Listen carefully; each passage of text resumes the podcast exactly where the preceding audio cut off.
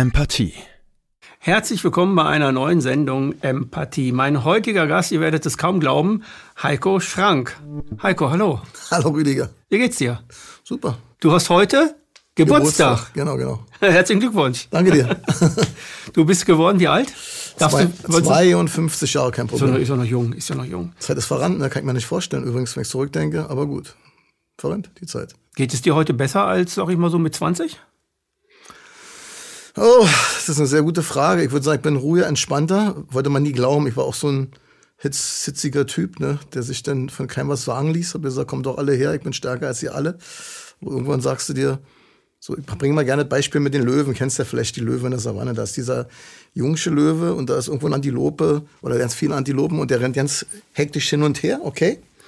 Und kriegt aber keine Antilope. Und der große, starke Löwe, der schon älter ist, der, der sitzt dann so da und dann fixiert er genau eine Antilope und auf die rennt er zu. Er, er hat nicht mehr die Energie, hin und her zu rennen und die erlegt er. Ich bin der alte Löwe. also ich, äh, bei mir ist es wirklich so gekommen, dass ich so mit 45 mich immer besser fühlte. Ich fühle mich heute so gut wie, also besser als mit 20, weil ich in, in den Jahren auch viele Probleme hatte, selbst an den Start zu kommen und so weiter. Das war eine ganz, ganz, äh, war in meinem Leben keine so schöne Zeit. Aber ist halt, jeder lebt so sein Leben, ne? Schrank TV. Du, gibt, du äh, bist ja in der Friedensbewegung, wo wir auch gewesen sind, kennen auch alle möglichen Leute waren da. Mhm. Da bist du ja auch äh, hingekommen. Hast du vorher schon Bewegungen mitgemacht? Oder war die Friedensbewegung deine erste Bewegung, die, wo du so aktiv mitgemacht hast? Ich würde mal so sagen, so irgendwie war ich immer aktiv, aber nicht so aktiv. So DDR-Zeiten, komme ja aus der ehemaligen DDR, Berlin, habe mich schon immer politisch interessiert und habe auch aktiv 89 diesen Wandel miterlebt. Der war für mich nicht am 9. November, sondern hat ja schon vorher angefangen mit den Leuten, die äh, über die Botschaften Ungarn, Tschechei letztendlich das Land verlassen wollten. Du hast gemerkt, dass das Land immer mehr bröckelt. Und gerade im Oktober kann ich mich noch erinnern, 89 war ich auch mit auf der Straße bei Demonstrationen. Das ist ja legendär, Gethsemane-Kirche, wie die Stasi dann mit ihren großen Autos vorkam. Also mit so einem Pritschen Autos sind die alle runtergesprungen, haben auf die Leute eingeschlagen. Ohne Ende haben die auch äh, in die äh, Reviere zur Keidelstraße da, damals gebracht. Kann ich mich dann sagen, war ich mit dabei, aber verhaftet haben sie mich nicht. Also siehst du, dass ich schon eigentlich politisch engagiert war. Und muss aber fairerweise sagen, wenn ich mir das jetzt angucke, würde ich so sagen, schlimmer als zu DDR-Zeiten, zu Ostzeiten. Also das, jetzt meinst du die, die Demos im die August? Demos, jetzt gerade Demos. 1.8., 29.8.2021. Die Gewalt, die dort gegen Rentner, gegen alle möglichen Leute von Seiten des Staates vorgenommen wird, habe ich so nicht erlebt zu Ostzeiten in der Art. Ja, der Folterexperte Tim Melzer von der UN, der ermittelt ja gerade mhm. gegen die Polizeigewalt in Berlin. Äh, ruft dazu, weißt du, weißt du selber auch, ne? ja, ja. ruft dazu ja auch, äh, Zeugen, äh, Zeugen hinzukriegen, Filmmaterial zu bekommen. Also das ist jetzt bei der bei Folterexperten mhm. UN, also unfassbar. Also ich habe ja auch ähm, damals, ähm, damals, betone ich, äh, betone ich extra jetzt damals, die Grünen mit ähm, ja, viele Demos mitgemacht. Das war Ende der 70er, Anfang der 80er. Da war das noch eine ganz andere Partei. Und ähm, da gab es dann Brockdorf und so weiter, Atomkraftwerke und so weiter. Da hat die Polizei auch rumgeknüppelt. Die sind auch von, von Wagen runtergesprungen, aber überhaupt nicht zu vergleichen mit dem, was heute gemacht wird. Damals haben sie auch Bullenschweine und, und haben eine mhm. ganz andere Sprache zu den Polizisten gehabt, die, mhm. die, die Grünen wie auch die Demonstranten. Heute ist alles so gepflegt.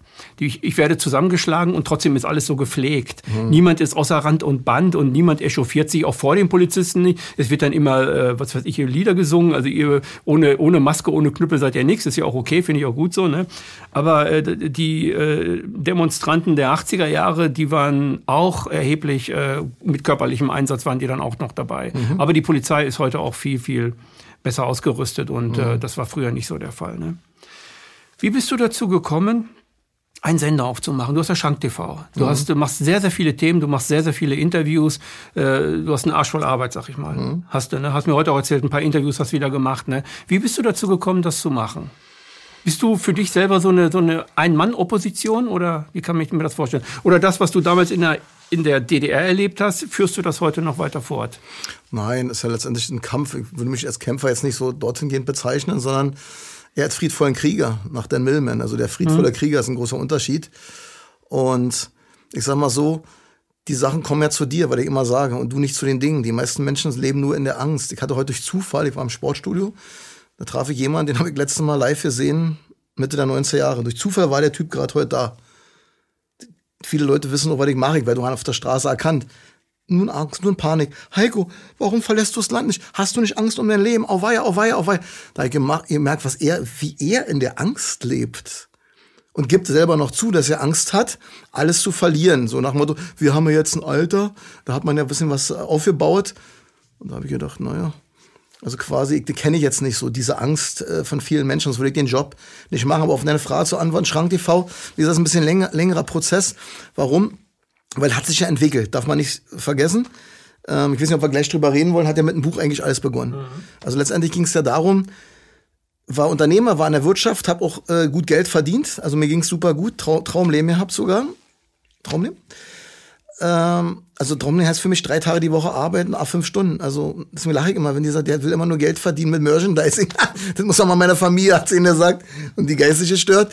Der arbeitet sieben Tage die Woche jetzt. Damals hat er nur Zeit gehabt für uns alle, für die Familie, für alle. Lange Rede, kurzer Sinn. Ich hatte da damals einen schweren, äh, eine schwere Krankheit, 2012. Da wäre ich fast gestorben. Also ich war im künstlichen Koma, lag acht Wochen im Krankenhaus. Also wurde so entschleunigt, habe 20 Kilo da abgenommen künstlich ernährt, alles, das ganze, alles, was man sich vorstellen kann. Ganz schlimm. Und das war ein wichtiger Moment. Warum? Weil alle Ärzte, Chefarzt, Oberarzt haben alle gesagt, dass sie überhaupt überlebt haben, ist ein Wunder. Und da habe ich mir gedacht, okay, was willst du in deinem Leben machen? Es geht nicht nur ums Geld, es geht um andere Dinge. So wie, wenn man sagt, was hast du für einen Wunsch? Ich möchte mal ein Buch schreiben. Das war 2012. Da ich gesagt, okay, kam aus dem Krankenhaus raus, selbst da war ich noch bettlägerig, konnte nicht mehr laufen und meine Sekretärin kam jeden Tag nach Hause und da habe ich ihr ein Buch diktiert letztendlich. Und zwar, Kamera, die Kamera, mhm. die Jahrhundertlüge, die nur Insider kennen. Einfach nur so, ich habe es geschrieben, um es geschrieben zu haben. Wichtig ist aber eins zu dem Zeitpunkt schon gewesen, ist ganz entscheidend, dass ich Just for Fun äh, Newsletter rausgegeben habe seit 2008, kostenlose Newsletter. Warum? Ich habe die Leute schon immer ein bisschen missioniert, gebe ich zu. War immer schon ein Typ, der seine Meinung gesagt hat. Und da waren viele dabei, die dann sagten, Schwachsinn glaube ich nicht. Und äh, da war das Internet natürlich noch nicht so äh, so gab es auch schon, aber nicht so in der Art wie jetzt. Mhm. Und da habe ich dann irgendwann gesagt, ach, ich habe keine Lust mit euch rumzudiskutieren. Du kennst es ja, weil das für Energie kostet. Wenn ein anderer sagt, alles Blödsinn, beweise das mal, gesagt, mhm. sei nicht sauer, aber ich renne jetzt hier nicht den ganzen Tag mit dem Rucksack rum, um dir die Belege, die alle zu Hause in meinem Archiv zu zeigen. Daraus dann habe ich mir gesagt, okay, äh, daraufhin habe ich mir gesagt, machst ein Newsletter, just for fun. Du schickst einfach nur raus, also meine Gedanken schicke ich raus, und kostenlos. Richtig groß geworden. Äh, Wall Online damals hat sich an mich gewandt, hat gesagt, hey, super Artikel, oh, Max Otte, die haben ja alle damals schon bei Wall Online geschrieben, bringst du jede Woche deinen Newsletter bei uns. War für mich wichtig, dadurch kam ein gewisser Bekanntheitsgrad, okay? Mhm. Über eine halbe Million Leute hatten den damals ge gelesen. Und dann war die Idee da, das ist kein Problem, du hast jetzt ein Buch, schickst du mal zu den Verlagen, werden die bestimmt bringen, weil ich beginne ja nicht bei Null. Ich kann ja sagen, guck mal, ich habe ja hier einen Verteiler. Mhm. Keiner wollte das Buch damals verlegen. Warum? Weil die sagten, ja, da musste aber 30, 40 Prozent des Inhaltes streichen. Was ist denn hier los? Lebe ich, aber ich ein bisschen naiv. Lebe ich hier in einer Diktatur? Meinungsdiktatur oder wie? Also im Endeffekt habe ich einen Verlag gegründet. Machtsteuerwissen Verlag. Ganz simpel. Wenn ich zurückdenke, unvorstellbar. Unvorstellbar. Wir haben so viele Fehler gemacht mit Druckerei, keine Ahnung. Wir haben so viel Lehrgeld bezahlt. Machst ja Fehler. Wird geliefert, rennst selber mit gelben Kisten zur Post, gibst es ab. Also von der Picke auf an. Es ging ja nicht darum, damit Geld zu verdienen. Und jetzt kommen wir zu deiner Frage gleich. Also und ein Jahr später, also einen gewissen Bekanntheitsgrad habe ich aufgrund dieses Buches bekommen, weil es hat sehr schnell eingeschlagen. Überall, damals Alpenparlament, Michael Vogt, äh, Time to Do, Time to Do, die haben mich ja eingeladen. Ja, die, äh, zu die gab's damals doch, genau. Ja, volles ja, Programm, Bewusst TV. Wurde immer größer, also, aber ich wurde festgemacht mhm. auf dieses Buch, die Jahrhundertlüge, okay? Und dann, ein Jahr später, 2014, jetzt wird's, nee, Blödsinn, weil jetzt, ein äh, Buch habe ich Ende Dezember, Ende Dezember kam es raus 2012 und dann, also knapp ein Jahr später, 2014, war die Mahnwachenbewegung von Lars Mehrholz und der rief an. Und er sagte dann, sag mal, hast du nicht Lust, meinen Vortrag bei uns zu halten, also auf der Bühne. Berlin. Das war ne? die Zeit mit Ken mhm. aktiv und Andreas Popp war ja auch da und so mhm. weiter, so eine Woche danach, nach Andreas Popp und weiß, ich nie vergessen, oh Gott. oh, äh, traust du dir vor so vielen Leuten? Ich war total nervös. 2000 Mann waren circa am Potsdamer Platz. Hab dann eine Rede gehalten, war auch, kam sehr, sehr gut an bei den Leuten. Ich, hab's, ich, war, ich glaube, ich war sogar dabei. Ich habe sie gesehen, du kamst nicht nervös an. Also das, das war, du warst ganz cool. Dann kam Brandenburger Tor, drei Wochen später haben sie nochmal gesagt, komm vorbei. Und dann die große Enddemo, wo sie alle waren, kennen. Äh, in dem ja. Sommer war eigentlich das Finale, weil man so circa 5000 Leute. Ja, ja, und dann hat sich das ergeben, dass irgendwie nur Wieso, mit denen kam ich in Kontakt und die sagten, hast du nicht Lust, so eine Art Nachrichtenformat mal zu machen, Schrank TV? Ich dachte, wie soll das funktionieren? Kann ich mir nicht vorstellen. Na, du stellst dich vor die Kamera und erzählst so wie deine Nachrichten Zeugen, wie du so siehst. Und habe ich gedacht, okay, hast du nichts zu verlieren. Damals Frank Höfer auch gesagt, okay, wir probieren das mal, wenn es nicht ankommt, dann lassen wir das sein. Und bin ihnen auch dankbar, war ja die Initialzündung, bin dann nach Leipzig gefahren, hat super eingeschlagen zu der Zeit schon, enorm. Also wir hatten mhm. teilweise immer 100.000 Aufrufe und mehr. Und dann ist na klar, kam Selbstläufer, jede Woche, jede Woche. Äh, also wir haben vorgedreht, muss ich dazu sagen, aber ich bin mhm. hingefahren und jetzt kommt ein entscheidender Tag. Und jetzt werde ich deine Frage beantworten. Michael Vogt damals hat gesagt, Heiko, Querdenken, äh, ähm, Querdenken, äh, wie ist nochmal Michael Vogt? Der hieß doch, die, sein Format hieß zum Schluss, ähm, Querdenken. Irgendwas Querdenken. mit Quer, ich glaube. Auch mit Quer, auch, genau, siehst du? Ich glaube Querdenken. Ich glaube auch, ja, hieß der Format. Das war zum Schluss so. War zum Schluss, genau. Der sagt, äh, kannst, Heiko, kannst du, ne Blödsinn, so war das. Ich habe ihn interviewt, genau. Ich bin hin nach Leipzig, war mein erstes Interview dass ich jemand interviewt habe. Ich habe mal gesagt, ich bin Redner. Und, nee, Blödsinn, Entschuldigung bitte. Er hat gesagt, Heiko, ich interview dich. Er hat mich eingeladen in sein neues Format, so war das genau. Er hat mich eingeladen und sagte dann, pass auf, kannst du mich danach bitte mal interviewen, weil er sich sagte, hey, er hat doch Lust, in mein Format zu kommen. Wir hatten aber gar kein Format, es gab nichts. Habe ich gesagt, du, ich bin Redner und kann keine Interviews führen. Und da hatte, haben die damals noch Frank Höfer auf einmal im Hintergrund so ein Stehformat aufgebaut. Also nicht ein Sitzformat. Was, also er macht gerade mit mir ein Interview im ja, Sitzformat. Ja. Mhm. Das standen wir so barmäßig im Stehen. Mhm. Ich habe ihn interviewt. Kam auch super an. Und so hat es begonnen mit dem Format Schrank TV. Dann kamen sie alle, Florian Homm und Lisa Fitz und Sissy Perlinger, auch Stars, bekannte Leute, ja, äh, zu mir. Thomas Berthold noch letztes Jahr. Mhm. Ja, so hat sich das ergeben. So kamen dann auf einmal mehrere Formate, also den Schrank TV, Talk, Spirit kam dann auch später dazu, dass die Idee zu sagen, wir machen Spirit-Format, Donnerstag kommt das immer raus, mhm. über meditative Reinkarnation gerade mhm. gestern gebracht, also über so eine Themen. So. Und dein Buch Die Jahrhundertlüge, das du jetzt vor fast zehn Jahren oder vor neun Jahren geschrieben hast, ne, das ist immer noch im Grunde genommen in den Charts. Ne? Jetzt nicht, äh, was weiß ich, Bestsellermäßig, aber es wird immer noch rein, also Total, immer noch ja. gut verkauft. 13, ne? 13. Auflage, also für mich ist das eigentlich ein alter Hut. Ja, ja. Und um Gottes Willen, die Leute denken ja immer, ja, äh, Werbung, Werbung, Werbung, aber ich muss es jetzt einfach mal so sagen. Also, das ist so einfach geschrieben, eigentlich wie ein Kinderbuch. Und mein Lieblingsbuch ist ja das letzte im Zeichen der Wahrheit, ist absolut mein Buch, muss ich sagen. Das ist Heiko Schrank, aber ich habe immer drüber nachgedacht, warum ist das Buch so dermaßen gut verkauft worden? Warum wird es heute noch verkauft? Und ich habe eigentlich nur eine ganz einfache Antwort. Nicht, dass es besser ist als alle anderen, sondern es ist die Energie. Die Leute, wissen doch gar nicht, wie ich drauf war. Wenn du also dem Tod so nah warst, okay? Du schaltest doch alles ab. Mhm. Alle anderen Bücher von mir. Ich habe wirklich oft drüber nachgedacht, woran dieser Mega-Erfolg liegt. Alle Bücher sind doch irgendwie verstandsorientiert danach entstanden. Du sagst dir, mhm. hey, ich schreibe mal jetzt ein Buch. Welche Themen nehme ich dafür? Das war dort nicht so. Das heißt, da ist richtig reingeflossen, die gesamte Energie zu sagen, danke Gott, dass ich noch lebe. Ich möchte der Menschheit diese Erkenntnis einfach schenken. Und das scheint in diesem Buch irgendwie drin zu sein. Nicht greifbar, feinstofflich. Glaub, also dieser Flow ist da drin. Flow ist da drin, ja, sagen alle. Dieser Flow muss da drin. Die lesen sein. an einem Tag das Buch aus, bum, bum. Ich habe Sachen, die geht nur so. Der Mann holt sich das, ähm, weil er denkt, verstandsorientiertes Buch, dann reißt die Frau ihm das aus der Hand, weil sie feststellt, da geht der, hat er zwei Teile. Der, das Buch hat zwei Teile. Resonanzgesetz, Kausalität, warum ziehe ich immer die gleichen Typen an, warum habe ich Probleme mit meinem Mann, dann, der liegt neben mir im Bett und um Gottes Willen, deswegen habe ich ja mit dem die Probleme. Der Mann liest aber den politischen Teil, warum ist Barschel umgebracht worden, Kennedy, Rohwedder, Herrhausen, warum, wer finanzierte die Nazis, warum ist die D-Mark aufgegeben worden, also so die rein männlichen, verstandsorientierten Themen, aber auch dieser weibliche, weibliche Part, was ist Karma, dies und das steht ja auch alles in dem Buch drin. In der Jahrhundertlüge. Also in der Jahrhundertlüge, mhm. ja. Steht alles in einem Buch. Mhm. Und dieses, du hast, schalt doch mal das andere Buch in die Kamera. Das neue Buch, das ist jetzt ziemlich neu, ne? Ja. Im Zeichen der Wahrheit. Das ist ein ganz anderes Buch. Ja, muss fairerweise sagen, wenn man jetzt auf Medaillen, das ist ein ganz anderes Buch, Medaillen Wert legen will, war sogar in der Spiegel-Bestsellerliste drin, erstaunlicherweise. Mhm. Platz 36. Oder 38. Woher weißt du das? Weil ich deine Videos natürlich vorher gesehen habe, bevor du hier hinkommst. Ja, stimmt. Informiere 38, ja, ja. Aber hätte ich nicht gedacht, dass es überhaupt in so eine Liste reinkommt. Also, ja, ja, das ist schon. Kam auch super an. Ich, also, Und das, das andere Buch war gar nicht in der Liste, ne? Wohnungswut haben sie ja totgeschwiegen, überall. Totgeschwiegen, ne? ja, klar. Hm. Und das jetzt gar nicht Zeichen der Wahrheit, ne? Das nicht, ne? Ja, vielleicht wegen des Kreises. Ne? Wie bist du eigentlich auf dieses Symbol gekommen? Also das ist ja eigentlich dein Markenzeichen. Äh, Kreis, also ich kann mir schon vorstellen, wieso, aber vielleicht sagst du es mal öffentlich. Wieso Kreis und dann so ein Punkt da drin? Was ist der Grund? Ja, wie die Jungfrau zum Kind quasi, so relativ einfach. Ähm, deswegen ärgere ich mich immer darüber, also ärgere ein falsches Wort, das sieht an meiner Person festmachen, der größte Schwachsinn aller Zeiten. Du kannst, ich habe ja so viele Bücher schon veröffentlicht, die magischsten, die spirituellsten Zeichen der Welt.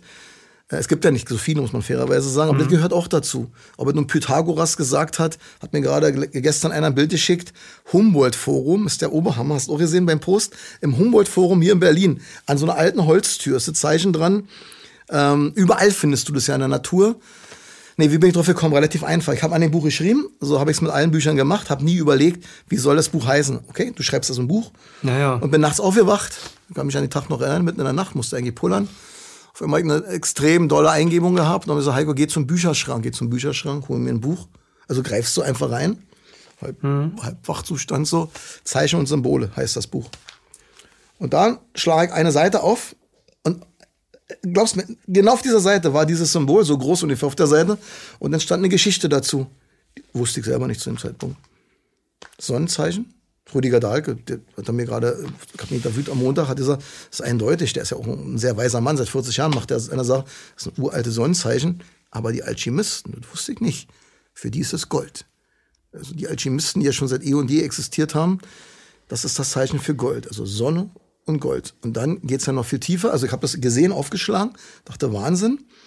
Und die Tiefe ist ja Anfang und Ende, geht ja alles ineinander über. Der Kreis ist die Mitte, hm. so wie innen, so auch außen. Da habe ich gesagt, Heiko, das ist das göttlichste Symbol für mich.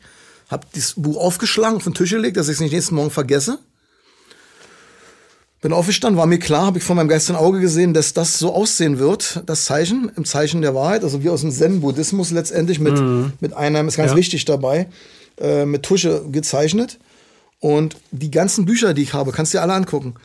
Jahrhundertlüge 1, Jahrhundertlüge 2, äh, die GZ-Lüge, Souveränität, die haben alle dieses, dieses Look and Feel. Dieses Buch ist ein völlig anderes Buch, hat damit nichts mehr zu tun. Verstehst du? Würde dir jeder abraten, weil jede Marketing-Leute, die mhm. sagen dir, nee, du musst unbedingt beim Look and Feel bleiben. Mhm. Hast du ja ein Brand gesetzt, also musst du den weiterführen. Mit ich, dem Buch. Ich will damit nur sagen, und, und so ist es entstanden.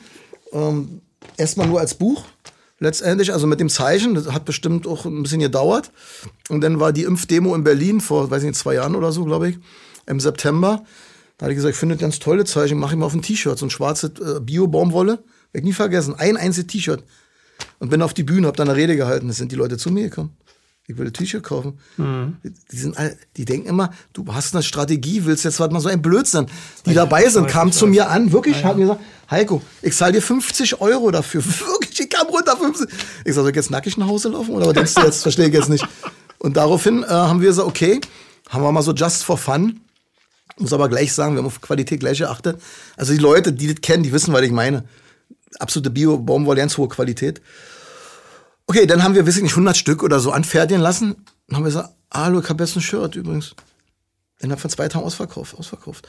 Und ganz krass war natürlich, ähm, das war schon für mich Gänsehaut-Feeling, ich bin ehrlich zu, bei meinem GZ-Prozess in Potsdam, letztes Jahr war ja Wahnsinn wo Spiegel TV da war und dann Heiko Schrang diffamiert haben, erster Satz, er hasst alle Menschen. Haben die begonnen, er hasst alle Menschen?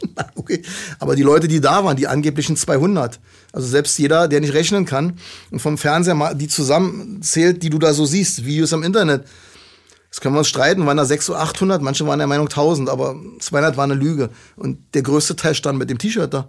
Ich habe nie gesagt, kommt alle mit Uniform. Hab nie gesagt, die waren der Meinung, ist ein tolles Symbol. Und am 1.9. war der extrem bei der großen Demo in Berlin, hast du überall die Leute mit den T-Shirts gesehen, die haben sich ja damit mhm. identifiziert, die haben sich ja, ist ja heute noch so, Freundschaften, die treffen sich, ganze Kreise, kann man ja nicht so tun. Die sagen, hey, du hast ein T-Shirt, super, da weißt du, der ist nicht geimpft, der trägt keine Maske und ist dankbar dafür, ja. Dann Nummern ausgetauscht, treffen sich irgendwo, Partnerschaften haben sich dadurch gebildet, hey, Leute haben geheiratet, die haben sich da kennengelernt.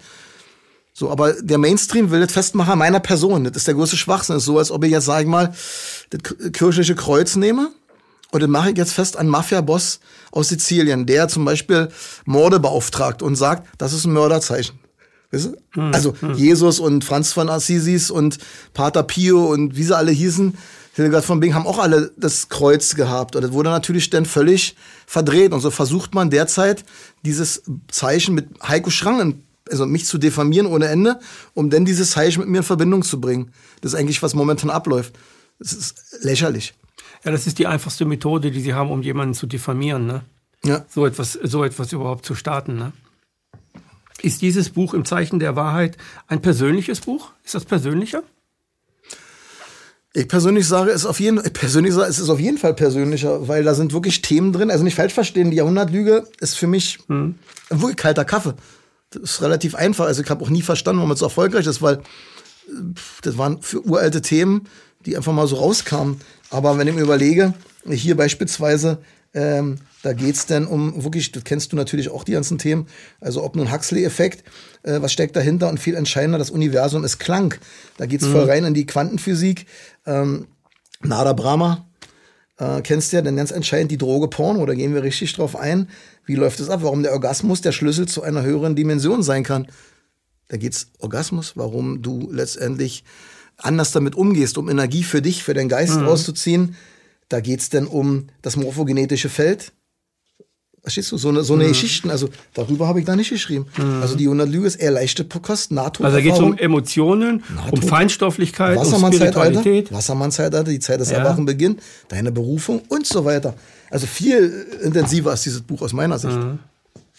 Jetzt, äh, ich mache mal einen Break. Mhm. Jetzt habe ich vor, ich weiß jetzt nicht mehr, wann das war, ich glaube, es ist vier Monate her, da habe ich ein Video im Internet gesehen, äh, dass man dich angezeigt hat und auch im Urteil soll es so drinstehen, äh, dass du wegen Antisemitismus angeklagt bist und man darf dich jetzt einen Antisemitismus, äh, einen Antisemiten nennen. Ne? So wie man Höcker einen, ich weiß gar nicht, glaube man dem Faschisten nennen oder so, darf man jetzt auch per Urteil, darf man die Leute jetzt also mhm. irgendwie nennen. Wie, also wie kommen die da drauf? Ich meine, wenn man dich persönlich kennt, ist das irre, ja. warum die das überhaupt machen. Also wie man überhaupt darauf kommt, dich so zu benennen. Ne? Äh, aber was ist deine Erklärung dafür? Was ist der Grund? Was ist passiert? Ja, das ist wichtig. Erstmal reden wir ja drüber. Erstmal bin ich gar nicht verklagt worden, sondern es ist genau umgedreht. Ich sag mal im Nachgang leider. Ich war nicht in meiner Mitte in dem Moment. Man ist nicht nur in seiner Mitte. Deswegen vergleiche ich immer ja. gerne mit dem Boxsport, weil da kenne ich mich ganz gut aus. Also Mike Tyson war damals ja der jüngste Schwergewichtsmeister aller Zeit mit 20 Jahren, war völlig ungeschlagen. Und dann ist er nach Japan gefahren, 89, ist irgend so ein Typ da, Buster Douglas hieß der. Die Wetten waren physisch 100 zu 1 gegen äh, den, den Buster Douglas. Was passiert? Der haut Tyson K.O. Also kein Mensch hat damit ja undenkbar. Also du hast einen, du hast einen schwachen ja. Tag, will ich damit nur sagen. Hat jeder mal und wurdest erwischt. Er wurde erwischt. Ich wurde auch erwischt. Warum? Weil ich habe den Fehler, Fehler gemacht, aber ist nun mal so. Ich würde jetzt sagen, okay, mein Fehler, der sah wie folgt aus. Die versuchen ja von allen Mitteln, dich zu diffamieren, okay? Und mhm. war mir mal egal, der sagt dies, der sagt das, bla bla bla. Und dann kam auf einmal Kontraste um die Ecke, nach dem ersten Achten und sagt, gesprochen hat dort der Antisemit Heiko Schrank. Sagt Kontraste. Kontraste gehört zum RBB, also er steckt letztendlich dahinter, öffentlich-rechtliche. Dann kommt ein Anwalt zu mir und sagt, Heiko, das ist die Steilvorlage überhaupt. Weil der kannte sich bestens aus. Dieser Anwalt hat sogar mit die Statute mitgeschrieben, weil der Antifa, muss man mal zu, also wie überhaupt Antisemitismus zu bewerten ist, hat er damals mit, mitgearbeitet, weil es gibt einmal, es gibt zwei Dinge, die, ähm, die Meinung und die Tatsache sind aber Welten, also für Deutsch. Ich könnte sagen, mhm. der mutmaßliche Antisemit. Aber wenn ich sage, der Antisemit, dann ist das eine Tatsache. Ist ja keine Vermutung mehr. Wenn ich sage, er mhm. ist. Mhm. Und da hat er gesagt, Heiko, das ist eine Steilvorlage, da gehen wir vor, wir werden ganz locker das Ding gewinnen, weil die haben den Fehler gemacht. Also die Öffentlichen haben einen Fehler gemacht. Die hätten das nicht machen sollen. Erzähl, wenn er du hat ja auch gewonnen, aber keiner hat gegen die öffentlich-rechtlichen jemals geklagt, muss ich dazu sagen. Das ist eine große, ganz andere Sache, weil ist ja ein Staat im Staat mit acht Milliarden Budget, was dahinter steckt. Kennst ja selber. Landesrundfunkrede habe ich ja im Buch die GZ-Lüge völlig mhm. auseinandergenommen. Die ganzen abgehalfterten Politiker, die da drin sitzen, sich die Pension in die Tasche stecken. Also da darfst du nicht dran rütteln an dieser äh, Demokratiesimulation. Also haben wir geklagt. Blödsinn. Bevor wir geklagt haben, haben wir eine Unterlassungserklärung hingeschickt, ganz wichtig, ganz selbstbewusst. So, und die haben gesagt, unterschreiben wir nicht. Also erstmal Mainstream, alle sagen, ich wurde verklagt, wurde ich nie, wir haben. Ach so, kannst du ja nachlesen. Umgedreht, ne? Genau umgedreht. Also, kannst, also wir haben, war aber der Fehler gewesen. Also ich habe mich jetzt auf einen Kriegsschauplatz eingelassen und was du eigentlich nur verlieren kannst, weiß ich jetzt.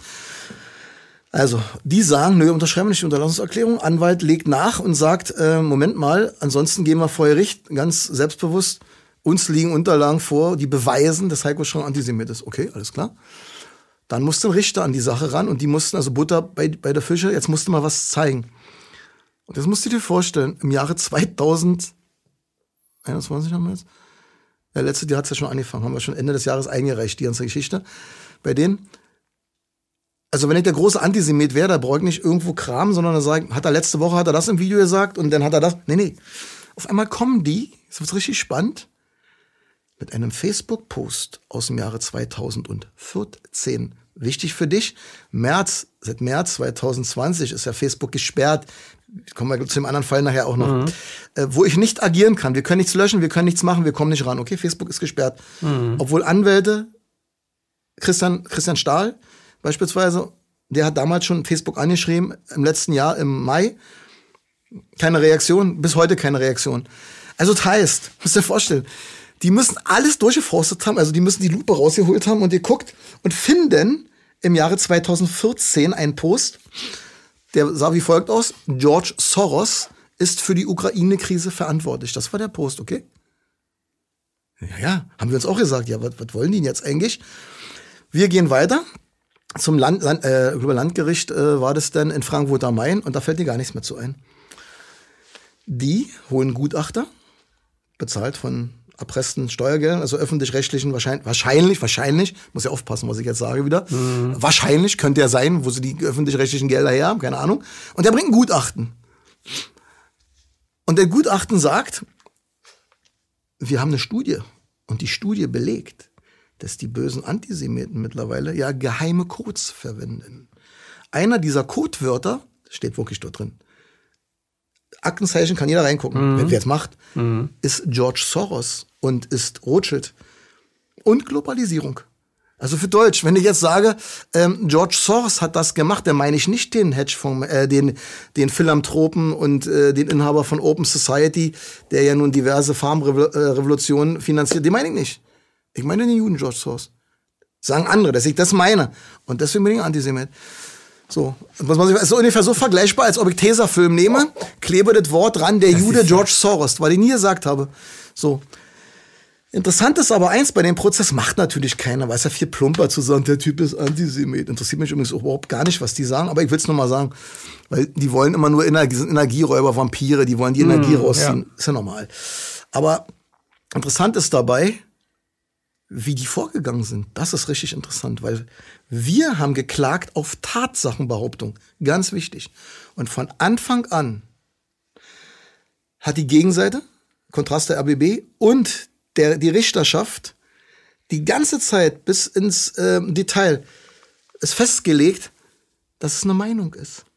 Das heißt, die belegen eine Meinung. Rauskam letztendlich, Tatsache ist, dass Heiko Schrank kein Antisemit ist. Also Tatsache, ich bin keiner, aber wir leben in einer, so sinngemäß haben sie formuliert, wir legen ganz großen Wert, dass wir in Deutschland Meinungsfreiheit haben und im Rahmen der Meinungsfreiheit darf man sagen, er ist ein Antisemit. Also sag Motto, er hat zwar kein Kind vergewaltigt, aber das, also Tatsache ist, er hat kein Kind vergewaltigt, aber man kann der Meinung sein, er hat ein Kind vergewaltigt. Ist das kein Witz? Urteil guckt dir an, das ist ja im Detail. Also Konstruktivismus, Niklas Luhmann. Äh, Samuel ja vollkommen Eggert. konstruiert. Kann ich allen nur empfehlen. Samuel Eggert gibt ein Samuel Eggert, mein Freund ist ein Antisemit. Ober, ein Oberhammer. Der hat das Ding auseinandergenommen, das mhm. gesamte Urteil wie kein anderer, besser als jeder Anwalt. Warum? Weil er hat gesagt, wenn man diese Logik weiterführt und es daraufhin festmacht, was sie ja mhm. gemacht haben, mhm ist die FAZ, FAZ ein Antisemit, ja. die äh, NTV.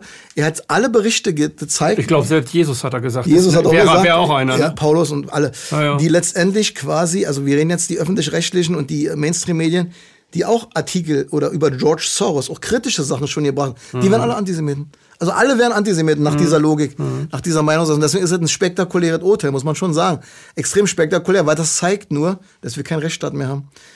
Das andere legen fest letztendlich, so wie, ich bringe immer gerne Beispiel Mittelalter. Da gab es die Heilige Inquisition, nur die hat das Recht zu entscheiden, mhm. wer ein Ketzer ist.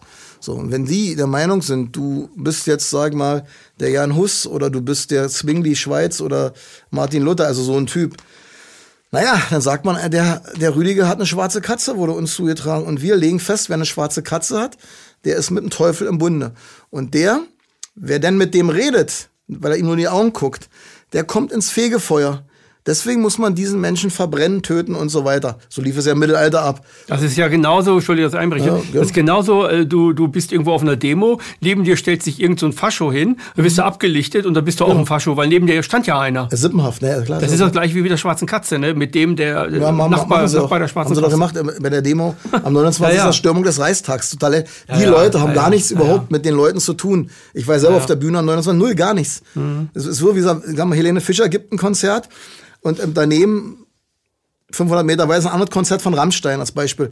Und die drehen da völlig durch und zerstören dann die Halle, die, die Rammstein-Anhänger, weil sie durch die Musik total in Ekstase waren. Und dann sagen die, äh, ja, die äh, Zuschauer von Helene Fischer, die sind ja dann rübergegangen und haben das andere zerstört. Die haben ja nichts damit zu tun gehabt. Es ist total plump. Mhm. Aber liegt doch an den, an, an den Leuten, dass die so was reinfallen. Tut mir nicht gefallen. Also, aber die Masse fällt ja drauf rein. Ja, also die Masse, also bestimmt gruppierte Menschen, politisch indoktrinierte ja. Menschen, die glauben das ja dann auch tatsächlich. Ne? Ja, weil sie nicht hinterfragen und nicht reingucken. Das Urteil, wie gesagt, Frankfurter Oberlandesgericht, kann jeder reingucken. Die haben es ja gefeiert. Das ist ja lustig. Die haben ja gefeiert, ja. alle. Haben gesagt, oh, jetzt ist es. Das kann bei, bei Wikipedia und überall Serum kann man das jetzt nennen.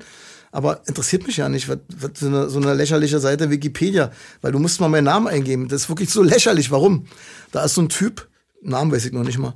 Also irgendein Typ, musst du dir vorstellen, da steht drin, Seite ist in, in, in, Bearbeitung. Also die existiert noch gar nicht, die Wikipedia-Seite. Also mhm. eine Seite, die gerade in Bearbeitung ist, wo dann alles Negative über, mir, über meine Person drinsteht und du den Typen, der, das, der den Artikel quasi schreibt, googelst, fällt ja nicht mehr zu ein, ähm, Eltern waren Alkoholiker, äh, selber von sich, er hat schwerste Depression, also ein richtiger Loser. Also ein Loser macht jetzt quasi, eine, ist, ist dabei, eine Seite über Heiko Schrank zu schreiben und Google rankt es aber ganz oben. Naja. Also das heißt, meine eigenen Sachen, also du wirst nichts mehr mhm. finden, dass ich mit Lisa Fitz und mit den ganzen, also mit bekannten Leuten zu tun hat, passt ja nicht ganz ins Bild rein. Wie Horst Jansen, der äh, Schauspieler, da Bastian für die Leute aus den 70er Jahren noch, der hat ja Jahrhundertlüge gesprochen. Das wirst du nicht mehr finden. Du musst, Heiko Schramm muss richtig in der Schmuddelecke drin sein. Selbst von so für mich äh, Witzfiguren, die da irgendwas schreiben und überleg mal, Google rankt das ganz oben. Das hat ja mit dem Kampf nicht mehr zu tun. Und wer darauf reinfällt, den kann ich nicht mehr helfen, seid ganz ehrlich. Diese Leute, Tut mir leid.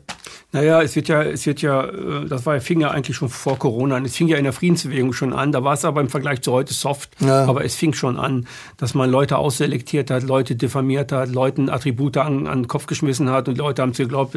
Spiegel TV damals hat ja auch eine Riesenkampagne gemacht gegen die mhm. ähm, Friedensbewegung und so weiter. Die Leute draußen, weiß ich noch, äh, die glauben das einfach. Ne? Die nicht da waren, die, die glauben das halt. Ja. Und so ist es mit dir halt auch. Triffst du denn Leute, die sagen, äh, guck mal, was für ein Nazi ist das denn da? Triffst du solche Leute? Reden die dich an deswegen? Oder hast du das gleiche Phänomen jetzt wie bei Ken? 99 Prozent sagen eigentlich Danke, toll, dass du das mhm. machst. Und ein Prozent ist mal ein bisschen am Durchdrehen. Genau so ist es. So ist es wirklich. Ne? Ja, überall, also unvorstellbar. Die Dankbarkeit ist unvorstellbar. Also, die ich von Leuten entgegenbekomme, ist unvorstellbar. Wirklich, also, kann man sich nicht vorstellen. Deswegen sage ich hier Danke an, an die Menschen, die mich unterstützen, ja. über Jahre schon.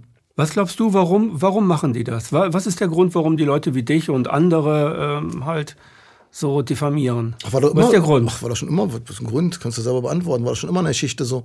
Alle, die gegen die herrschende Meinung etwas gesagt haben, Jesus beispielsweise, vergessen ja die meisten, ist der größte Rebell überhaupt gewesen in seiner Zeit. Wegen Volksverhetzung, Aufwiegelung der Massen wurde er angeklagt, muss man sich mal vorstellen. Eine Religion ist daraufhin entstanden.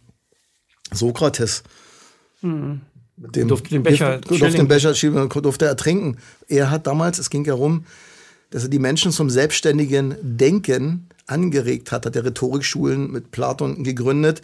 So, Gandhi erschossen, John Lennon 1980 im Dezember erschossen, war ja auch einer der Vorreiter der Friedensbewegung, ganz groß. Also mhm. die Leute passen nicht rein, die muss man mit bekämpfen, mit allen Mitteln. Also es ist nichts Neues. Wir haben nur in einer Märchen-Kindergartenwelt äh, gelebt, weil wir dachten, äh, ja, ist doch gerade Bundesrepublik Deutschland, wir sind doch, wir haben doch eine Demokratie, ich kann doch alles sagen. Deswegen nenne ich die ja mal Demokratie-Simulation. Du darfst alles sagen, nur nicht alles. Ja?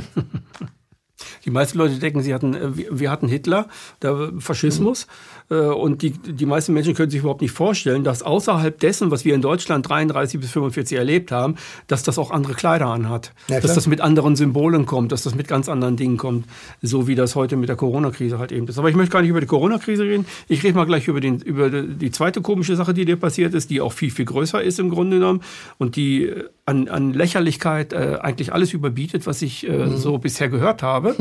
äh, du hast ein, du hast ja früher, äh, wenn man Schrank TV gesehen hast, ja bestimmte Persönlichkeiten, mhm. Äh, Bruce Lee, Muhammad Ali, mhm. John mhm. Lennon und ähm, Dalai Lama und ne, Dalai Lama Mahatma nicht? Gandhi. Mahatma Gandhi, ja, Mahatma mhm. Gandhi und so, die hast du halt eben gehabt, weil äh, die haben dich sehr inspiriert in deinem Leben. Mhm. Und dann hast du irgendwann mal Post bekommen von einem Anwalt wegen des Bildes von John Lennon. Das war das erste Mal. Äh, erzähl mal, was, was ist da passiert? Ja, und zwar, ich war gerade äh, im Urlaub, kann ich mich noch erinnern, ruft mein Sekretär an und sagt, Heiko, da kam äh, eine Unterlassungserklärung von der Anwaltskanzlei aus Hamburg und die scheint aber echt zu sein, weil wir im Büro waren der Meinung, das ist ein Fake, weil also da ist der kleine Heiko Schrank aus Berlin mhm. und da ist Yoko Ono Lennon, die Frau eines Weltstars aus New York, die dich äh, verklagen will. Also wir haben uns alle gesagt, nein, das ist ja Quatsch, das geht gar nicht. Bis sich dann aber relativ schnell herausgestellt, dass es kein Quatsch ist, sondern dass es Tatsache so ist. Es ging um diese Bilder im Hintergrund und von, von vornherein war klar, dass es höchstwahrscheinlich, wir sind ja im offenen Verfahren gerade, äh, einen, andere, einen anderen Grund haben musste. Aus Sicht von Juristen, die sind ja ganz trocken, die sind ja, die sagen einfach mal, deswegen bringt es auch gar nichts, sich mit den Leuten zu unterhalten. Also weil die sagen, es gibt Gesetze, die Gesetze besagen, wenn du in die Öffentlichkeit gehst, wussten wir übrigens alle nicht am Rande, also selbst meine engsten Leute, auch namhafte Leute dabei, dann würde ich jetzt nicht sagen, die du alle kennst, mit mhm. denen ich ja in Kontakt gut stehe. Mhm. Jeder hat sich dort getäuscht. Jeder. Ich habe noch nie so viele Anrufe gehabt, die mich anriefen und sagten, Heiko, das, das, muss falsch sein, das kann nicht sein. Ist aber so. Also auf gut Deutsch. Wenn du einen YouTube-Kanal hast und gehst in die Öffentlichkeit, dann geht es um sogenannte Bildrechte, die veröffentlicht werden. Wenn ich also im Hintergrund bei dir zu Hause privaten John Lenn-Bild oder wen auch immer Bilder zu hängen habe, ist alles okay. Im privaten Bereich. Kannst du verschenken und zeigen und Fotos so. Aber wenn du den öffentlichen Raum betrittst, so ungefähr, dazu gehört auch ein YouTube-Video, musst du dir die Genehmigung vorher holen lassen für das 7,90 Euro Bild, weil ich mir im Internet erworben habe, was jeder kennt, an jeder Ecke hängt. Mhm. Die, Frage, die Frage, die wir uns natürlich damals schon gestellt haben, war die, das ist ja interessant, weil das Bild ist überall zu sehen. Aber selbst die Anwälte haben uns gesagt, haben die noch nie erlebt, so einen Fall. Weil ist ja normal. Ich habe gesagt, das kann nicht wahr sein. Da müsstest du ja fast alle, wenn du nach der Logik gehst, fast alle Videos bei YouTube löschen. Oder im Fernsehen, beim öffentlich-rechtlichen mhm. müsstest du die alle verklagen, weil immer irgendwelche Bilder. Mhm, so, häufig so, auch ja, Spielfilme. Ja, machen sie ja nicht. Weil ist ja mal so, wo kein Kläger ist, kein Richter. Hier geht's aber darum, dass höchstwahrscheinlich, ähm, höchstwahrscheinlich es an meiner Person lag. So, demzufolge ging es darum, wenn man sich mal überlegt, im Normalfall gibt es da verschiedene Stufen. Also, es ist so, die schreiben dich an und sagen, hey, wir wollen nicht, dass es im Hintergrund hängt, das Bild. Ganz wichtig dabei die waren alle unscharf. Kannst du dich noch erinnern? Kennt mhm. das besser selber. Mhm, Profi. Die waren nicht klar. Ich bin komplett mit der Brennweite zu tun. Ne? Genau, ich bin scharf vorne. Die Leute sollen mhm. mich sehen, hören. Mhm. Hinten waren die alle unscharf. Da musst du schon überlegen, ja, könnte die Silhouette sein. Interessant ist dabei, dass, wie gesagt, diese Leute, Bruce Lee, Muhammad Ali, Krishnamurti, Gandhi, äh, haben wir vergessen? Ja, Len, die, die Leute waren im Hintergrund letztendlich.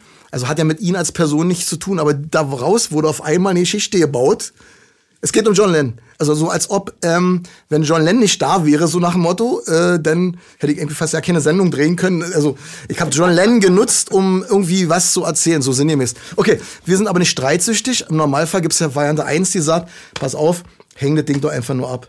Na okay, hängen wir ab. Wir haben es übrigens sofort alles abgeändert.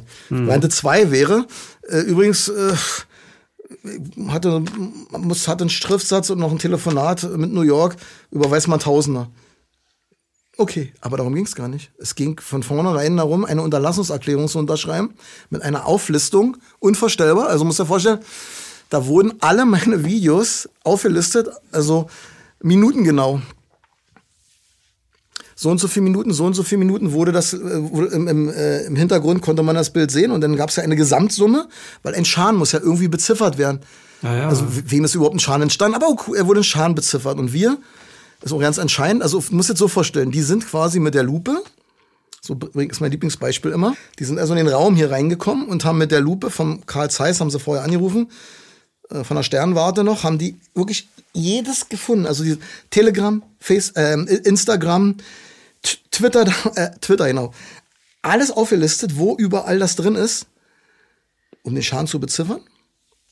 Dann gab es eine Unterlassungserklärung. Wir haben eine sehr hohe Summe gezahlt, eine fünfstellige Summe. Bin dankbar, dass viele Leute mich dort unterst also unterstützt haben, grundsätzlich nicht nur wegen der Sache, auch überhaupt äh, in meiner Arbeit. Und da stand ein wichtiger Satz drin in der Unterlassungserklärung, ein ganz entscheidender Satz. Und da stand drin, bis zu diesem Zeitpunkt, also ich habe mich an alles übrigens gehalten, ich habe Stillschweigen darüber bewahrt, habe gesagt, okay, wir reden darüber nicht, ist okay, es gehört sich so. Für mich ein Gentleman Agreement, obwohl ich angegriffen worden bin von vielen Leuten, die gesagt haben, mhm. das ist eine Fake-Story, stimmt ja gar nicht, was du erzählst. Du willst ja bloß Gelder einsammeln. Das wird ja auch noch so eine Story, äh, weil der Fall kann nicht sein. Ist aber so. Und dann steht also dieser Passus drin, dass sie bis zu diesem Zeitpunkt, ich glaube, es war im August letzten Jahres, nichts weiteres gefunden haben. Erst dann haben wir unterschrieben. Also auf Deutsch. Wir haben in diesem Raum mit dem Zeiss-Objektiv äh, alle Krümel gefunden, nichts weiter gefunden, okay, und ich unterschreibe. Die unterschreiben und die kriegen eine fünfstellige Summe. Und jetzt halte ich fest. Und das ist ja der absolute Oberhammer. dann kommen sie jetzt um die Ecke und sagen, hallo, auf dem Tisch stand ja noch eine große Torte. Mhm. Also du kommst jetzt noch einen zweiten Prozess an Arsch, ne, sozusagen. Ja, jetzt steht der Termin schon fest im März. Ja. Es war eigentlich alles in Ordnung. Es war alles erledigt für uns. Jetzt kommen die ja um die Ecke und sagen, mhm. hallo, auf dem Tisch war ja eine Torte, die haben wir ja gar nicht gesehen. Weil die Torte ist ja Facebook. Da ist ja dein Bild immer noch zu sehen. Jetzt sagen wir, na, seid ihr, äh, was ist denn hier mit euch los? Also ungefähr Facebook, mhm. bloß bloß meinen Namen eingeben. Facebook, März letzten Jahres, letzter Post. Da siehst du natürlich das Bild. Äh, jeder wusste, dass mein Kanal gesperrt war, dass ich nicht ran kann. Ihr wusstet das auch. Ihr wusstet das auch, weil ihr wollt mir gerade klar machen, dass die größte, also ihr habt jeden Popel quasi gefunden im, im, im Raum. Aber die große Torte habt ihr aber nicht gesehen, den größten sozialen Medienkonzern der Welt. Das haben wir nicht gesehen. Jetzt kommen sie um die Ecke und sagen, hey, du hast ja deine, die Unterlassungserklärung hast ja gerade verletzt. Wir wollen wieder Geld haben von dir. Und da haben wir gesagt, ne, das ist ja wohl ein Scherz haben anwaltsmäßig hinher Kosten ohne Ende natürlich fabriziert. Das war doch in der gleichen Zeit wie, wie der erste Prozess, ne? Also war Facebook kein Prozess, war ja kein Prozess, das war eine Unterlassungserklärung. Eine Unterlassungserklärung. Ja, jetzt gibt's einen war Prozess. aber die gleiche Zeit, ne? Jetzt gibt es einen Prozess. Mit, ja. Das ist was anderes. Jetzt muss das Gericht die Sache ausfeiten und es mhm. geht darum, dass man sagt, also die argumentieren wahrscheinlich so und sagen, hey, ähm, ist nicht unser Problem, dass das bei Facebook noch drin ist. Aber wir konnten nachweisen, können wir auch nachweisen, kein Problem, dass bevor die überhaupt an, an der Tür bei mir geklopft haben und Hallo gesagt haben, letztes Jahr im August, hatten wir ja Monate vorher schon Facebook angeschrieben. Also wir haben ja vorher alles unternommen, dass es rauskommt. Wir haben auch unmittelbar danach, ja. du kannst dir nicht vorstellen, weil das für ähm, Ressourcen äh, bindet letztendlich Mitarbeiter. Innerhalb von drei Tagen mussten wir alles löschen im Internet. Das ist so, du zerschießt deine ganze Basis. Meine ganzen Videos sind alle weg. Du siehst, die, die existieren doch gar nicht mehr. Ist doch klar, wie soll das funktionieren? Alle meine alten Videos hast du im Hintergrund doch das Bild. Sind alle weg. Hunderte Videos sind alle weg. Also man ist ein Riesenschaden, der uns also als, als, als hättest du nie was produziert. Als habe ich nie was produziert, habe bei null wieder angefangen. Hm? Also die ganze Arbeit von wie vielen Jahren? Sechs? Nach 2000 äh, haben wir begonnen, mal. Wann? Äh, 15, 15, ja, sechs Jahren ungefähr. Hm? Weg. Ja. Sechs Jahre weg. Ist ja normal, wie kriegst du das Bild ja nicht? Und wir haben ja probiert, da irgendwie rumzuretuschieren, das ist ein Riesenaufwand. Also haben wir nicht. Ja, dann bist du lange beschäftigt. Wenn du jeden, jeden, jeden, jeden Beitrag nimmst, dann bist du ja, ja jahrelang also, also, wahrscheinlich beschäftigt. Und dann kam, genau, da wurde alles weg. Und jetzt geht es darum, jetzt muss ein Richter entscheiden. Nächstes Jahr steht schon fest der Termin. Der Richter muss dann entscheiden, äh, wer Recht hat. Ich sag's ganz ehrlich, ich bin überhaupt auch gar nicht in Kampfeslaune. Mir ist egal. Ich bin in dem Fall der ruhige Buddhist. Ich gehe davon aus, dass wir das sowieso verlieren. Weil es gibt für mich keinen Rechtsstaat mehr in Deutschland. Wenn man sich überlegt, dass diese Anwaltskanzlei eine Presseerklärung rausgegeben hat, braucht jeder bloß googeln, mein Name, Yoko Ono, na, die sagt alles, wo der Wind herweht. Also wenn da ganz groß steht oben, so sinngemäß, äh, Verschwörungstheoretiker oder Ideologe, weiß ich nicht mehr. Wir haben Yoko Ono Lennon gegen den Verschwörungstheoretiker, Ideologen vertreten und sinngemäß das Geld oder was sie auch immer da ein, an Kosten, was sie auch immer eingenommen haben, steht wortwörtlich drin, dass sie dann Korrektiv gespendet haben. Das muss ich mal vorstellen. Also Korrektiv, weißt du selber, die von Open naja, Society klar, mitfinanziert klar. werden und Ministerium für politische Bildung, denen geben die auch noch Pharmaindustrien sponsern auch sehr viel. Wie bitte? Pharmaindustrien sponsern auch sehr viel in Korrektiv. Ja, ja ist nun mal so. Aber dann sage ich mir, na gut, dann ist es nicht schlimm. Also ich habe da keine Erwartung daran. Ist, ist so, also ich erwarte, also jeder, der diesen Fall kennt, der sagt, mhm. glaube ich jetzt nicht. Das ist ja, guck mal, du musst dich mal in die Lage versetzen. Das ist ja noch viel krasser. Und zwar, du musst jetzt so vorstellen.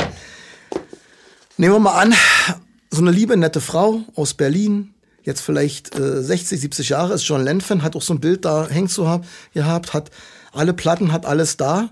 Und mhm. auf einmal kommt Yoko Ono und verklagt die Frau. Da meinst du, was da los wäre pressemäßig? Das arme Opfer wird von der bösen Frau verklagt. Also auf gut Deutsch. Man muss sich vorstellen, ja, ja. der Mann hat mich inspiriert. Ich war zehn Jahre alt, als er damals erschossen worden ist im Dezember. Ich war in der Schule, weiß ich noch, wie ich geweint habe. Und ich habe, ob nun in meinem ersten Buch, ähm, ganz wichtig, steht drin, äh, die, die, äh, dieses Buch ist den Menschen gewidmet, die mich inspiriert haben. John Lennon, Mahatma Gandhi, Jim Garrison, ist der, der ermittelt hat im Fall ähm, ähm, John F. Kennedy damals, New Orleans, Staatsanwalt, mhm. die auch, und alle Leute, die auf der Suche der Wahrheit und den Sinn des Lebens sind. Also das heißt, da ist jemand, der dich total inspiriert hat, auch noch Jahre danach. Also mhm. in diesem Buch, gleiche in Grün, kam aber anderer Name dazu. Sagst du nur, dies, dieses Buch ist den Menschen gewidmet. Mhm. Kannst du vielleicht lesen? John Lennon, Albert Hoffmann. Die mich inspiriert haben. John Lennon, Albert Hofmann, Jule Krishnamurti, Eckhart Tolle, George Harrison und Muhammad Ali sowie allen denen, die auf der Suche der Wahrheit sind. Also du musst dir vorstellen, da ist also ein Fan, ein Fan, der sagt, Dankeschön, lieber John Lennon, du hast mich inspiriert. Mhm. Und jetzt kommen die um die Ecke und sagen, geht ja gar nicht. Also, was ist, dass da ein Bild hängt. Und da müssen wir jetzt juristisch vorgehen. Und so ist der Fall nun mal wird natürlich nicht nach draußen kommuniziert, ist ja klar, weil nee, nee, das würde ja Sympathie hervorrufen. Wenn ein, also auf ja, einen Fan ja, wird, ja, aber die sagen nicht rumschlagen, die sagen ja, ich habe juristischen Fehler gemacht, da muss man gegen vorgehen. Da man aber jetzt noch weitermacht, habe ich so das Gefühl, kommt bei mir jedenfalls so an, dass man mich finanziell fertig machen will. Ist nur ein Gefühl von meiner Seite. Ist nur eine Gefühlssache, weil für mich ist es unlogisch, weil die Sache war bezahlt, mehr als bezahlt für ein Bild. Und die sind der Meinung, ist wieder ein neuer Schaden entstanden, wieder neuer. Äh, Endlosschleife ist wieder ein Schaden entstanden. Du äh, bist ja auch ähm, ähm, in der Szene ein Influencer, sagen wir mal. Mhm. Also du bist dann, du hast nicht gerade 20.000 Klicks, sondern du hast 100.000 Klicks. Und du hast auch eine Menge Abos. Also du hast da eine Menge Leute, die mhm. deine Sendung geguckt haben. Und ähm, ja, das könnte ja sein, dass man versucht, weil das versucht man bei vielen. Bei vielen ähm, ist es erfolgreich, bei manchen ist es nicht so erfolgreich, die halt eben äh, wegzukriegen raus, ja, damit die nichts mehr sagen. Mhm. Weil das hast du ja schon am Anfang gesagt, ne? Die wollen immer wieder die Leute weghaben, ja. äh, die gegen das System sind, gegen den Strom schwimmen und die andere Leute dazu ermuntern, auch gegen den Strom zu schwimmen. Mhm. Du hast ja viele Leute, die dein, die dein Shirt ähm, anziehen. Ich habe zum Beispiel in äh, Hameln, da komme ich her, da habe ich ja auch damals äh, vor über einem Jahr ähm, mitgemacht bei der, das, da hieß das noch Grundgesetz-Demo. Mhm. Und da waren Leute mit deinem Shirt dabei. Die standen da, also in Hameln gibt es das mhm. auch. Mhm. Ne? Also das ist ziemlich weit verbreitet. Mhm. Und ich denke mal, vielleicht will man dich ja klein machen halt damit. Ne? Naja, deswegen sage ich ja, nur wer gegen den Strom schwimmt, gelangt zur Quelle. Mhm. Denn nur tote Fische schwimmen mit dem Strom. Also mhm. die meisten sind tote Fische, mhm. sein wir. Mhm. Und du bist so ein Typ, äh, wie ich dich so kenn, äh, jetzt kennenlerne, du bist eigentlich ein Typ, der hat sein Inneres gefunden. Äh, das ist zwar ärgerlich, aber deswegen gehst du nicht unter, deswegen machst du weiter, ne? Ja. Also du hörst ja nicht auf, ne? Du bist jetzt auch bei PeerTube, ne? Hast deinen Kanal jetzt, wo hast du ihn? Ja, PeerTube, ne? Ja, na, wir heißen VirTube. Wir haben jetzt einen eigenen VirTube. Server. VirTube. Mhm. VirTube. Und ähm, ist natürlich klar, dass die Leute ja immer noch bei YouTube sitzen. Das ist ja, was ich so ein bisschen bemängle, ja, ja. weil es ja schön bequem, schön warm, kuschelig. Ähm, gucken aber in die Programmzeitschrift quasi ein und wundern sich, hey, mein Lieblingsprogramm kommt nicht mehr. Mhm. Finde ich erschreckend, weil dann siehst du, wie viele Leute drauf sind. Ich habe oft genug gesagt, holt euch die Heiko Schrang-App. Wir können euch dann über neue Sachen informieren. Dieses äh, Video, was ich über diesen John Land-Fall quasi ja gemacht habe, an einem Montag, bevor es wieder gesperrt worden ist, nach 24 Stunden. Äh, da haben ganz viele Leute in den Kommentaren geschrieben, endlich, Heiko, lädst du wieder ein Video hoch. Da geht das, was ist denn hier los?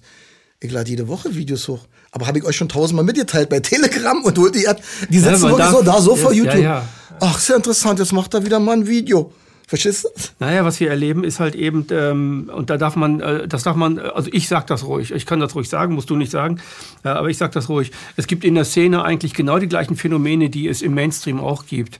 Es gibt sehr bequeme Leute, es gibt Leute, die lassen sich intellektuell berieseln, die äh, sehen Videos von dir, von, von, von Apollo oder sonst wie, von wem auch immer, von Noviso als, ähm, sag mal, als Bewältigungsstrategie, um nicht selber in den Pott zu kommen, ja. um nicht selber die richtigen Maßnahmen zu machen.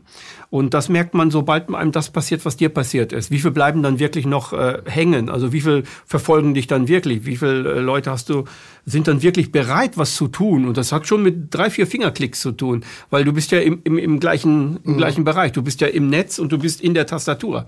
Genau. Also dich kann man da ja hin, das ist ja nur eine andere Nummer, also sozusagen. Ne? Die muss man da eintippen und dann hat man dich ja wieder. Kann man wieder abonnieren, hat man wieder was mhm. und zack und zack. Aber selbst das machen die Leute nicht. Die bleiben bei YouTube, bei, dem ja. bei der großen Torte, die sie gewohnt sind. Also die psychologischen Mechanismen, die bei den sogenannten, wie, also ich nenne sie nicht so, aber viele nennen sie Schlafschafe, ähm, die da funktionieren, die funktionieren deswegen, weil sie bei jedem Menschen funktionieren. Nur bei uns funktionieren sie auf einer anderen Ebene. Mhm. Die Ebene ist eine andere, weil wir sind, sage ich mal, aufgeklärt, aber wir sind nicht die, die Weltschöpfer der, der Weisheit schlechthin und des Allwissens und wir wissen ganz genau, was los ist und können auf die anderen diffamierend schauen und sagen, du weißt ja gar nichts und ich weiß jetzt, was los ist. Das ist, äh, haben aber viele so verinnerlicht, ja. dass es so ist. Und viele Fans haben das auch verinnerlicht. Äh, wo ich eine Kampf ich habe eine Kampfsportschule gehabt, äh, 30 Jahre lang Kampfsportschule gehabt und ich hatte sehr, sehr viele Schüler, die aus anderen Schulen kamen.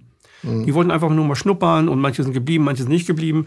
Und meine Schüler haben anfangs immer so äh, verächtlich auf die drauf geguckt und ich sage, nein, nein, diese, hört auf damit. Mhm. Ja, erst einmal ist es so, dass Konkurrenz immer das Geschäft belebt, mhm. weil jeder hat seine Qualitäten und ich möchte, dass ihr auch dahin geht. Mhm. Ich möchte, dass ihr mir erzählt, was der besser macht als ich. Und ja. das ist doch gut so. Und ich möchte, dass ihr auch dahin geht. Und ich möchte, dass ihr da und da und dahin mhm. geht. Ich möchte nicht, dass ihr bei mir bleibt immer nur. Ihr könnt wieder kommen. Mhm. Aber dieses so zu sein oder sowas zu haben, äh, das ist bei den wenigsten Menschen ausgebildet so eingeprägt. Das Gleiche möchte ich auch für die Wahrheitsbewegung oder Demokratiebewegung oder wie auch immer die Bewegung sich selber nennt. Mal guckt man da rein, mal guckt man da rein, mal guckt man da rein. Alles andere ist eine Einbahnstraße. Genau. Ne? Weil jeder macht ja irgendwo, hat irgendwo eine Lücke, die er nicht betankt. Die, die er nicht, jeder, aber jeder hat auch seine Qualitäten, wo ja, er sagt, wow, das ist ja besser Leute, als bei ja, dem. Die müssen sich aber davon lösen, das wird nicht funktionieren, weil immer mehr sind ja abgeschaltet worden. Ken ist abgeschaltet worden, mhm. Samuel Eggert, Olli Janich, wie sie alle heißen, die, werden, die verschwinden alle. alle. Also entweder sagen wir, okay, ich nehme mir jetzt mal eine neue Programmvorschau und nehme mir euch äh, andere. Aber man muss dann schon ein bisschen mehr machen, sonst hängt man wieder drin in diesem alten Muster und ist nicht besser als ein Mainstream-Schauer, sag ich mal. Mhm. Das ist gut erklärt. Das ist gut gesagt. Das ist Mainstream-Schauer. Und das darf man halt eben nicht machen. Ne? Was hast du für die Zukunft irgendwas geplant jetzt? Für ja, dich? Oder willst dran, ne, wir sind da dran an diesem äh, ViaTube-Server. Das ist schon eine große Sache. Mhm. Wir wollen mit ein paar anderen Leuten da zusammenarbeiten, dass wir denen eine Plattform geben. Da sind, laufen schon viele Gespräche. So stellen wir uns das vor, dass dann irgendwann eine Programmvorschau rauskommt, wo eine kleine Bescheidenheit steht über ViaTube drauf und ich sage mir, ähnlich wie bei euch, okay, Protagonist so und so äh, macht Ernährungsthemen Mhm. Ja, hat mit mir gar nichts zu tun. Mhm. Gar nicht, null. Mein Name erscheint da nicht mal. Also ich habe ja eine, ist einfach mal eine Plattform, die ich unterstützt habe letztendlich. Und da gibt es irgendeinen Kabarettisten, sag ich mal, der irgendwas macht, also verschiedenst ähnlich wie ihr das macht, wo die Leute denn was finden. Da sehe ich die Zukunft und in der Vernetzung untereinander, wie gesagt, von uns allen mhm. Freidenkern. Ja, ich denke, also das habe ich im Vorgespräch ja schon gesagt. Ne? Also ich denke auch, dass wir, äh, dass wir Freidenker, äh, wir, die jetzt so in der Szene sind, äh, die vielleicht auch ein bisschen bekannter sind, dass wir uns wirklich vernetzen sollten, weil das, was auf uns zukommt, ist, ähm, ist, ein, ein, ein, ist nicht vergleichbar mit 9-11 oder so, wo, wo jeder sein eigenes Süppchen kochen konnte und seine Meinung sagen konnte und die Leute dann vieles auch gewusst haben. Weil jetzt geht es um eine Handlung. Jetzt geht es um die eigene Positionierung. Ja. Jetzt geht es darum, wie stehe ich zu dieser Sache. Nicht nur alleine, ähm, äh, wie kläre ich mich auf und wieder das neueste Video, wieder das neueste Video. Das ist jetzt das falsche Rezept. Sondern was mache ich für die Zukunft, wenn die Dinge kommen? Mhm. Also wenn die, wenn die Leute wirklich dahin äh, sterben durch die sogenannte äh, äh, genbasierte Substanz, die sie da eingespritzt bekommen, äh, was die, also was Bakti und Co. halt eben sagen und viele von Pfizer und so weiter, ehemalige Mitarbeiter, äh, die halt eben prognostizieren, dass da echt ein große, äh, großes Leichentuch über die ganze Welt äh, gezogen wird. Und dadurch äh, ähm, gehen ja auch viele Ketten weg. Also wer, wer ist dann für die Ketten, für die, für die Atomkraftwerke noch da, wenn die Leute da sterben? Wer hat das neu und so weiter? So kann man ja flächendeckend denken, was dann passiert. Es bricht vieles weg. Mhm. Und äh, das ins Bewusstsein zu holen und zu sagen, wie positioniere ich mich, wie, was handle ich und welcher Theorie äh, hänge ich vielleicht an und welche glaube ich.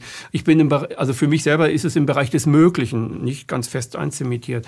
Aber äh, diese Corona-Sache ist halt eben eine Sache, wo langsam das Handeln anfangen muss und nicht nur das, äh, hin, äh, das Reden und wir gehen schon wieder auf eine Demo, die Polizei knüppelt uns schon wieder mhm. rum und schon wieder immer wieder das gleiche Murmeltier kommt und schon wieder die Knüppelei der Polizei. Also das wiederholt sich ja. Mhm. Also das weiterzumachen wäre, ist für mich, für mich privat äh, sehr naiv, weil da brauchen wir ganz andere Strategien. Was, was würdest du, was denkst du darüber?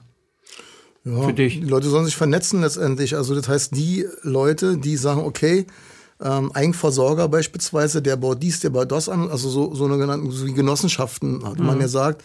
Im Osten hat man LPGs gesagt, aber in dem Fall haben sie ja damals ähm, Juncker Land in Bauernhand hieß er, der ist ja umgedreht. Das müssen wir sagen, wir müssen uns, uns, unser Land selbst in die Hand nehmen. Also mhm. der kann dies, der kann das, also Tauschringe und nicht aufhetzen lassen, weil das ist ja das Problem, was wir alle haben. Merke ich immer wieder, ich rede nicht mit dem, weil der hat eine Glatze.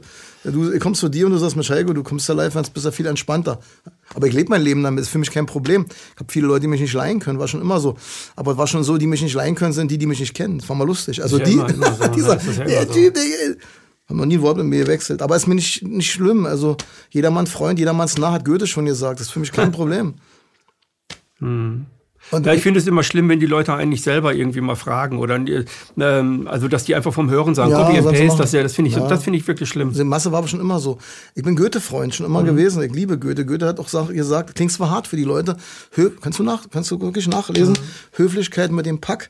Mit Seide näht man keinen groben Sack. Also letztendlich, da ist was dran. Also es war schon, also die Probleme, die wir alle so haben, die waren damals schon da. Dass die Masse, die damals auch gebrüllt hat, nachdem der ähm, Bernardo Gui als Beispiel kam, der Hauptinquisitor und sagte, der Rüdiger da, der, was ich von sagte, Beispiel eine schwarze Katze ist ein, mhm. äh, mit einem Teufel im Bund. Und, und, ich sag's mal so, der Pöbel oder der Mob, sag mal, der damals auch da ist, verbrennt ihn, sich raus aus dem Ort, raus, der Rüdiger muss verbrannt. Sind die gleichen Typen, die jetzt sagen, Querdenker, böse. Die gleich, ja, es sind ja. die gleichen Typen, was sind alles junge Seelen.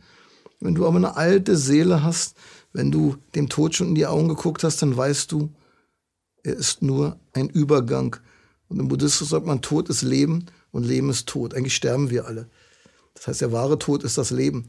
So, und deswegen mhm. kann man die Leute auch so schön lenken in der Angst. Ja, für was? Ja, du könntest mal sterben, deswegen musst du dies und das machen. Muss ich das jetzt, jetzt verlassen? Es ist die höchste Zeit, die größte Zeit der Transformation, die du jetzt erleben kannst. Du kannst auch dankbar sein, das zu erleben. Ich kann aber auch sagen, oh, ist aber schlimm, dass ich jetzt, dass die jetzt die alle umbringen wollen, die Leute. Ja, und dann? Für mich ist das viel wichtiger, wie sterbe ich? Mit welchem Bewusstsein sterbe ich mhm. in dem Moment? Weil für mich ist Sterben Leben letztendlich. Dass wenn ich in der Angst sterbe, also auf meinem Bankkonto steht dann Angst. Oder auf meinem Bankkonto, wenn ich gehe, steht dann Liebe. Mhm. Oder Dankbarkeit, Mitgefühl, Barmherzigkeit und so weiter. Das dort Wie steht. kommen junge Menschen dahin? Weil ich erlebe, ich erlebe zum Beispiel, wenn ich mir die Presse, Pressekonferenz angucke oder überhaupt die, die Politiker, die den Hauptpolitikern zuarbeiten, die sind fast alle unter 30. Also man hat, ich glaube, dass das, das hat System, dass man sich sehr junge Leute nimmt, mhm. weil junge Leute sind klug, aber erfahrungslos. Alte Leute sind vielleicht genauso klug wie die mhm. Jungen, sind nicht klüger, aber die haben eine reiche Erfahrung.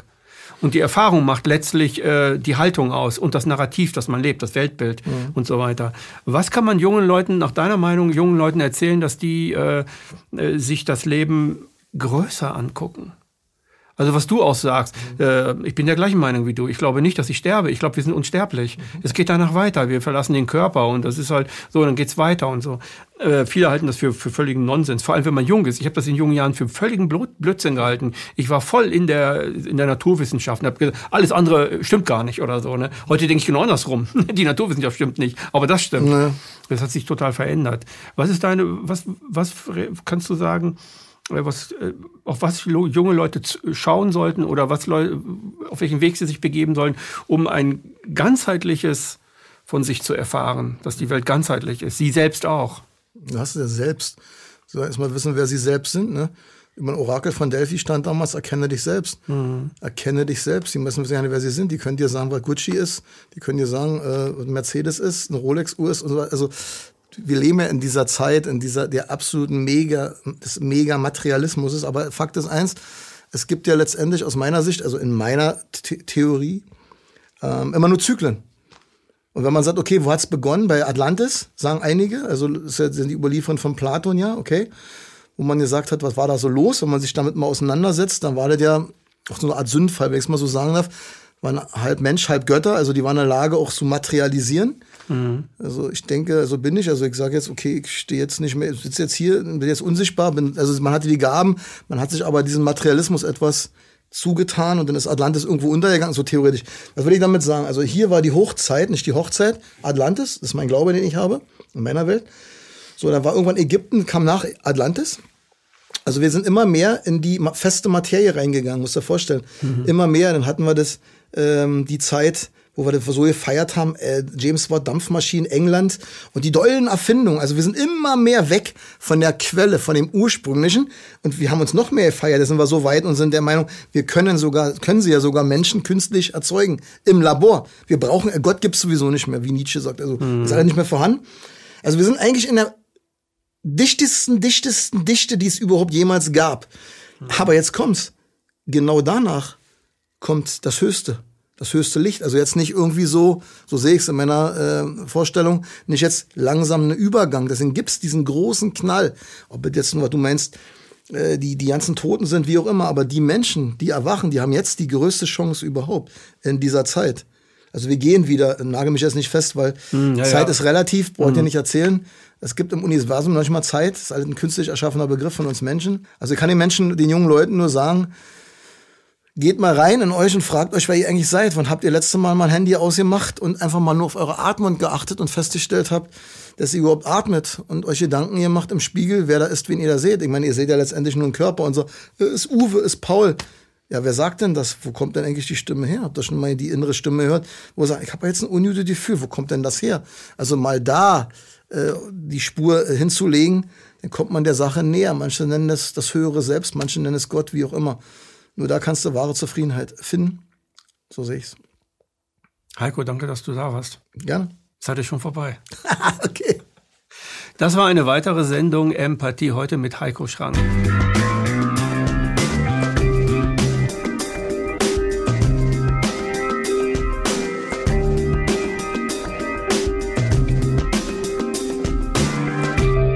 Danke, dass Sie Apolut eingeschaltet haben. Wir sind ein unabhängiges Presseportal. Uns geht es um Meinungsvielfalt, Toleranz und einen möglichst breiten Debattenraum, denn nur so funktioniert Demokratie. Unsere Arbeit ist technisch aufwendig und kostet Geld. Da Sie immer wieder hier sind, unterstützen Sie Apolut am effektivsten mit einem Dauerauftrag. Mehr Infos auf apolut.net/unterstützen. Apolut ist keine Einbahnstraße. Lassen Sie uns in Kontakt bleiben. Abonnieren Sie den Apolut Newsletter, so verpassen Sie nichts registrieren Sie sich auf apolut.net/newsletter. Natürlich gibt es Apolut auch als App. Einfach auf apolut.net/app runterladen und mobil auf dem Laufenden bleiben. Apolut. Das denke ich auch.